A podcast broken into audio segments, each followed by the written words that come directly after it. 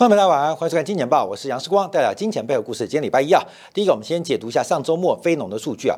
呃，在之前啊，其实六月份、七月份，我世光都提到，其实所有的美国经济数据都不太重要，只要看非农新增就业机会的绝对数字啊，因为这是鲍威尔目前最后的一个对劳动市场的掌握跟观察。九月二十一号就是九月份呃美联储的利率决策会议了，那会不会暂停？还是会加息。那我们之前估计过啊，因为从原来三码、两码、一码到半码加息啊，所以美联储目前加息的节奏大概是每两次加息一次，每两次会议。加息一码啊，大概是这个节奏。那九月二十一号很重要，是因为九月中美国汽车联合工人协会可能会大罢工。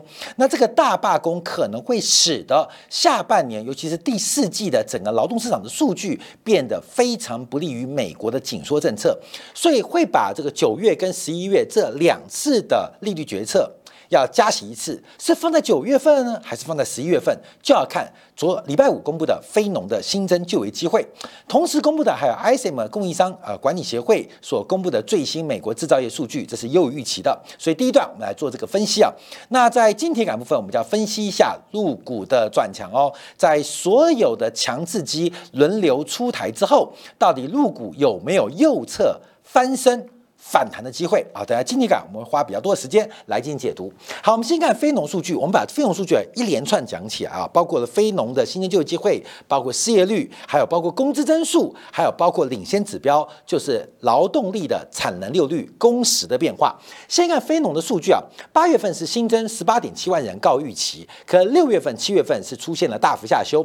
七月份是把这个新增就业机会从十八点七万人下修到十五点七万人，六月份更是从十八。八点五万大幅下修到十点五万人，所以六月、七月在暑假之前两个月，一口气把新增就业机会下修了有十一万人之多。那八月份十八点七万人，到这个数据好还是不好呢？我们还是要去回顾去年十月三十号，鲍威尔在这个布林。布鲁金斯协会提到了这个非农新增就业人数啊，要美联储结束紧缩循环，大概压到每个月新增十万人。我们今天要再算一次，从最新八月份的就业数据，我们来算一下什么时候可以来到。结束紧缩的时间点。好，这是非农的新增就业数据。好，我们再看一下失业率啊，这很重要，就需求端。所以等一下，这个需求端就是十八点七万人。等我们从供给端做分析啊，这是需求端。好，第二个是失业率，这个失业率啊比七月份大幅要升，从原来的百分之三点五跳到了百分之三点八。从三点五跳到百分之三点八。好，当我们把这个数据做观察，因为这一段是新冠疫情的关系。假如我们把它扣掉啊，因为这是流行病的意外啊，意外。这个数据啊是来到了二零一九年三月份以来，就是目前的失业率是二零一九年三月份以来的新高啊。因为二零一九年三月份当时失业率是百分之三点八，扣掉新冠疫情的干扰，所以现在的失业率大概是二零一九、二零二零、二一、二二三近四年来的最高峰。近四年最高峰，可是我们都知道，约在二零一九年的三月份，美联储仍然在加息周期跟 QT 周期当中，一直到了下半年第三季的时候，可能看到金钱豹的更年更月的节目啊，所以赶快的希望能够降息来缓和更年更月的一个大修正啊，所以我们看到这是四年以来的最高值啊，这样观察，我们把新冠疫情的干扰给扣掉，所以这个。失业率大幅的反弹，其实给美国股市啊礼拜五带来开高的机会。还有，失业率终于反弹了，美国劳动市场终于和缓了，那工资的增速可能会放慢，使得消费者的购买能力跟物价推升的动能从釜底。筹薪啊，是不是这样解读？等一下我们做观察啊。好，另外我们再看一个数据啊，就是领先指标工资，因为工资的年增率仍然是百分之四点二八，跟去年的同期相比啊是下滑一个百分点。当然这个增速有基期效应，按照每年百分之四的上涨，目前美国的工资已经超过了美国物价增速。从 PCE 百分之三点三的增速，美国的实质工资已经由负翻正。好，这个数据的利多在于，这个利多就是不好了，利多就是不好啊，对股市利多不好。就是月增率，月月增率啊只有零点二四。直观观察，从美国的工资增速啊，这个创下近三年以来最慢的增速，用月增率观察啊，月增率就是八月比七月份仅仅增加了百分之零点二四，那这个月增速是非常慢的啊，非常慢的。但也不能忘记啊，因为基期已经非常高了，美国的工资真的高到吓人，高到可怕，高到呃难以形容啊，所以月增率是放缓的。那月增率放缓，那当然年增率也会逐步放缓，所以这个对股市是利多，对劳动市场应该是降温的一个讯号。好，另外最重要的指标就是看产能利用率啊。劳工的产能利用率怎么看？看每周的工时啊，平均每周工时。那我们看到，从目前观察，美国的这个劳工平均每周工时啊，大概是来到三十四点四小时。那这个数字不能再低哦，再低会怎样？再低会裁员嘛。再低会裁员嘛？因为再低的话，代表很多人没事做嘛，就会裁员。所以一般来讲是三十四点五小时作为一个均值。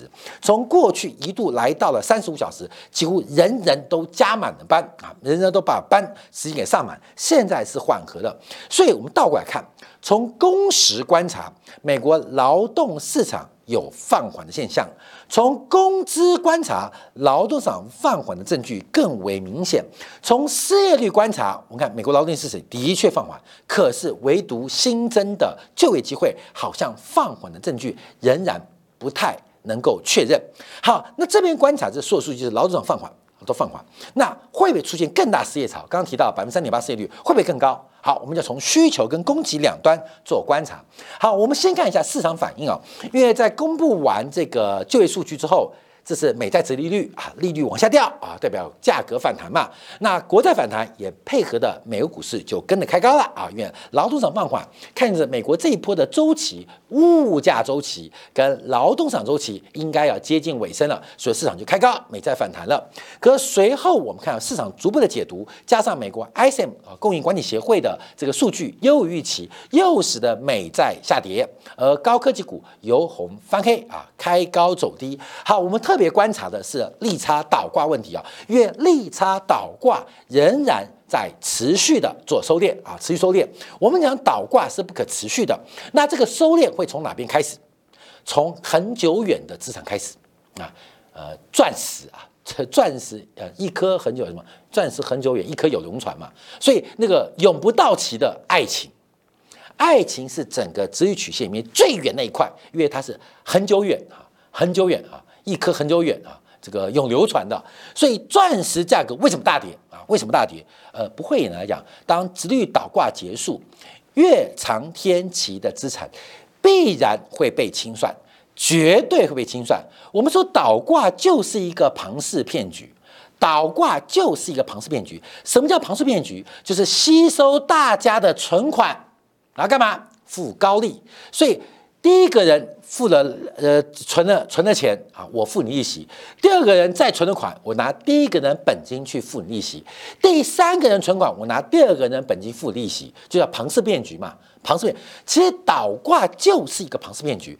全球的资产价格目前的估值就是一个庞氏骗局，看到没有？就是那么简单啊。所以短期的资金那么高，拿前面人来补贴嘛，所以它必然会计算。而这个收敛的。结束，观众朋友，这是一个财富重分配的大好机会。那当然，很多观众朋友我提到说，那戴维是双杀，双杀怎么双杀？观众朋友就慢慢杀给你看，这是一个财富分配的大转折哦，这是必然发生，它不是猜测的哦，它必然发生，它不可能持续，就跟负利率它不可能持续一样。所以负利率十年嘛。一次买单啊，一次买单，让这保险公司啊，动辄都是上兆的亏损啊，上虽然现在改列这个资产的这个分类啊的方式啊，仍然是亏损啊。我跟你讲，这个仍然是亏损，而且它分类的改变的确会对当期损益产生优化，可是要把亏损摊在未来的五年、七年、十年、二十年，就这样。所以金融股只要有重分类的，它长期的投报率就会受到挤压，就会受到。剥削啊，这方面要了解了解，所以我们看到这个倒挂常发生，它是一个周期的过程，所以倒挂的收敛啊，收敛它就是一个财富重分配机会。那只是我们每天看一每天的交易，还是用六十分钟线看，还是五分钟线看，还是用周线看，还从月线看，还从季线看，从年线看，基本上你拉越远看的会越精准啊。所以我们看到这个收敛正在发生，十年期跟三个月倒挂也正在收敛，这个收敛的趋势已经启动了啦。已经启动了。那收敛的快慢跟美国经济衰退的速度高度有关，跟美国人的风险偏好下滑速度高度有关。所以为什么收敛那么慢？因为泡沫没破嘛。你懂意思了吗？这个泡沫现在只是漏风哦，还没有彻底引爆哦。所以这个收敛跟泡沫破灭速度，收敛多快跟泡沫破灭速度是高度相关，要特别跟大家做分享的。好，回来看一下这个失业率跟倒挂关系啊，因为从历史观察啊，这个失业率跟倒挂是高度有关的。所以当失业率反弹，也代表。经济周期的结束，也代表倒挂即将收敛。那倒挂收敛这样啊，再回来看，再看看，看没有？每次倒挂收敛，嗯，我们已经标出来绿色每一次嘛。每次一收敛你就挂，一一收敛挂。每次倒挂收敛，市场上就财富分配。倒挂一收敛就财富分配。你不要不相信哦，我跟你讲，当你分配的时候，从美是来的很急啊，来的非常急啊。两千零八年，像台湾最大的报系中时报系，瞬间完蛋。瞬间完蛋，像国华人寿瞬间完蛋，OK，都是瞬间的。像我们在前面提到，像包括了像八年代啊，这个实信世界，台湾第一首富瞬间完蛋，我看是来瞬间哦，是来瞬间哦。所以这个跟台风一样，这个雨啊风啊，到底来多大还不确定，但它一定来，一定有风也有雨，所以特别跟他观察。那又多个指标，就跟失业率有关，所以失业率会反弹，会反弹。那失业率反弹之后，跟倒挂收敛有关系。好，但倒挂收敛怎么那么慢？失业率都从三点五谈到三点八，那为什么倒挂收益速那么慢呢？好，各位，我们要回来重新来拆解失业率跟非农的新增就有机会。好，我们先从失业率回来看啊，因为大家都知道啊，从今天礼拜一了嘛，从三点五到三点八 percent，我们现在要看到失业率的正常水平叫做自然失业率。我们今天小编啊，制作人再度做出来了，什么叫做自然失业率啊？就是在充分就业情况之下会出现失业。为什么明明叫做充分就业，还会有失业率？为什么？有两种，一个叫摩擦性失业，一个叫做结构性失业。什么叫摩擦性失业？有的人啊，请辞啊，要这个呃这个，或是换工作，或是放假啊，放假，因为要领日薪的嘛。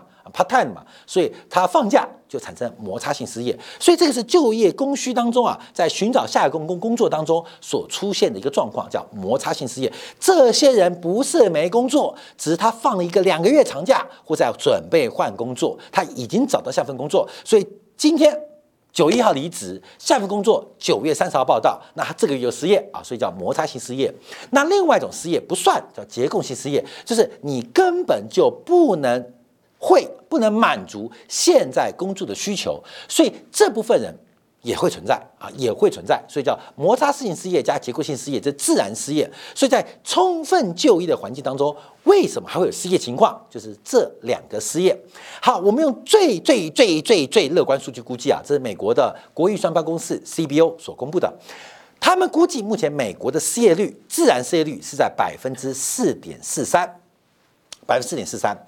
那礼拜五公布失业率是百分之三点八，也就是目前的失业率是低于充分就业情况之下的自然失业率，代表劳动市场仍然非常紧张。差多少？差了零点六个百分点，差了零点六个百分点。零点六个百分点是多少呢？大概是一百万人啊，一百万人。好，我跟他报告哦，啊，这个一百万人非打掉不可，就是一定会有一百万人失业。那一百万人失业之后，因为整个就业市场它会呈现正向循环跟负向反馈嘛，就股市涨的时候，没有人会认为它会跌；当房地产跌的时候，没有人认为它它会涨。所以一旦失业潮开始之后，它会一段漫长的扩张过程。所以要来到你说，假如失业率开始反弹哦，要到四点四，说刹车刚刚好，难度是非常高的。所以我们先用最最最乐观数据，美国占失业率是百分之四点四三啊，四点四三。这是美国国会预算办公室，可是事实上这数字绝对有问题啦，百分之百低估的。为什么？假如 AI 是真的，各位 AI 是真的，你觉得失业率有那么低吗？什么叫 AI？AI 取代很多人的工作哦，要取代很多人工作哦。你会写程式吗？你会玩 ChatGPT 吗？你会？别人可不会哦。所以在技术的进步前提之下，这种自然失业率只会更高。不会更低。随着教育跟不上产业的发展，随着教育跟不上物质跟文明的进步，自然失业率只会更高。不会更低。随着社会福利不断的加码，哎，我们前几天节目不做过吗？政客的导引。政客的期待，政客任期制的一个需求，所以会发放更多的社会福利，社会福利更多，占失业率都是往上的，所以自然失业率通常只会随着社会进步越来越高，随着安全网、社会安全网的进步越来越高，不会越来越低哦。所以为什么说啊，美国国营算办公室啊，这数据最乐观？越不可能。假如这是自然失业率，那 AI 绝对是骗人的。好莱坞题材，你懂吗？那觉得你觉得 AI 是真的，那失业率就不可能那么低。但为什么我们还是比较出来？用不用最乐观数据，让了解最乐观的情况会发生什么事情？好，那我们就开始往观察啊。因为刚刚讲的是需求面啊，新的非农的新鲜就业机会。我们现在来算一下这个供给面啊，失业率的变化。第一个，为什么失业率会掉的那么呃谈那么多？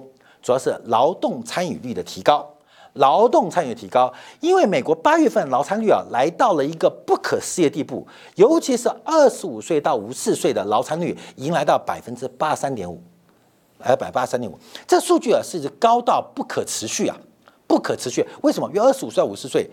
我们不可以，有的人有家庭照顾的需求，哎，结婚之后就相夫教子嘛。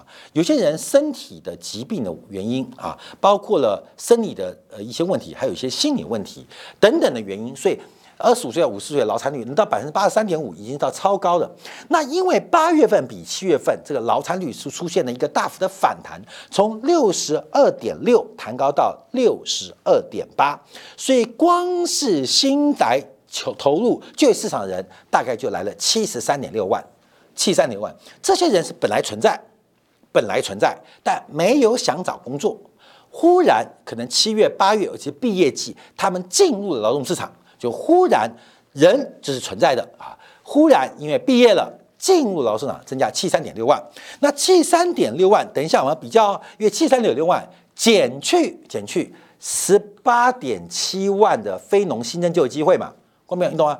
有七三点六万人，他本来存在不找工作，忽然毕业了找工作，八月份毕业嘛，那减去新增就有机会，所以等于多少？会等于五十十五三点九万啊，会等于五三，这五三点九万人就失业了嘛。那刚刚我们讲失业概增加五十一万，这数字差不多了，就是左边对对来回，所以为什么失业率会抬高零点三 percent？就是这群人嘛。那这群人哪里来的？就是本来存在。忽然在八月份拿到毕业证书，被爸爸妈妈逼急了出来找工作啊，就七十三点六万人，或者本来在家里相夫教子的，觉得老公不开心，觉得我工作好累，你给你也去找份工作，跑出来了啊，所以基本上增加了七三点劳动参与率增高，所以创造了七三点六万人的额外找工作的需求，但只创造了十八点七万个就业机会非农，所以有五三点九万人找不到工作。所以失业率就从百分之三点五到百分之三点八，所以我们从第一个现象做观察，那这个有没有可持续的能力？就是未来下个月有增加七三点万，再下有增加七三点万，不太可能，因为从劳参率可以看出来，这个数字，这个数字其实不太可能继续增加。不太可能继续增加，因为劳参率到最高了嘛，所以本来存在但不找工作人就在八月份一次的爆发。所以第一个从这个数据观察哦，第二个只要再做细分做掌握，啊，人哪里来的？主要是移民啊，移民这个外国出生的劳动力啊。大幅增加啊，大幅增加啊，外国出生劳动力大幅增加，增加了快七十万人，而本国出生劳动力人口啊，基本上减少了一百万人，出来一来一回的差距啊，一来一回的差距。好，这是呃这个呃另外一个方向，但我们今天时间有限，不提了。我们再回来观察啊，这是从绝对量，因为刚刚失业率抬高，主要的原因，主要原因是因为本来就存在应该工作但没有找工作，那包括了年龄到了。